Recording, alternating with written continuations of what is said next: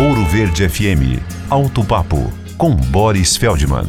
Olha o perigo dessas comunicações por internet. Desde 2013, mais de 2 milhões de automóveis da Toyota no Japão estavam com suas informações confidenciais e privadas, como localização, dispositivos, quilometragem, todas abertas ao público. E só agora, 10 anos depois, é que acendeu a luz de alerta e descobriu-se que um funcionário da Toyota inadvertidamente apertou um botão errado do sistema Connect, que atingiu também os usuários da marca Premium da Toyota, a Lexus. E então essas informações que deveriam ser confidenciais e bem guardadas na nuvem ficaram perigosamente disponíveis ao público. Diz a Toyota que não foi detectado nenhum uso indevido destas informações que pudessem prejudicar os donos destes automóveis.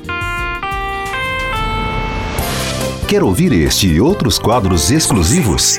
Em Curitiba, sintonize 105,5 em FM ou acesse ouroverdefm.com.br. Disponível também nas principais plataformas digitais de streaming e redes sociais.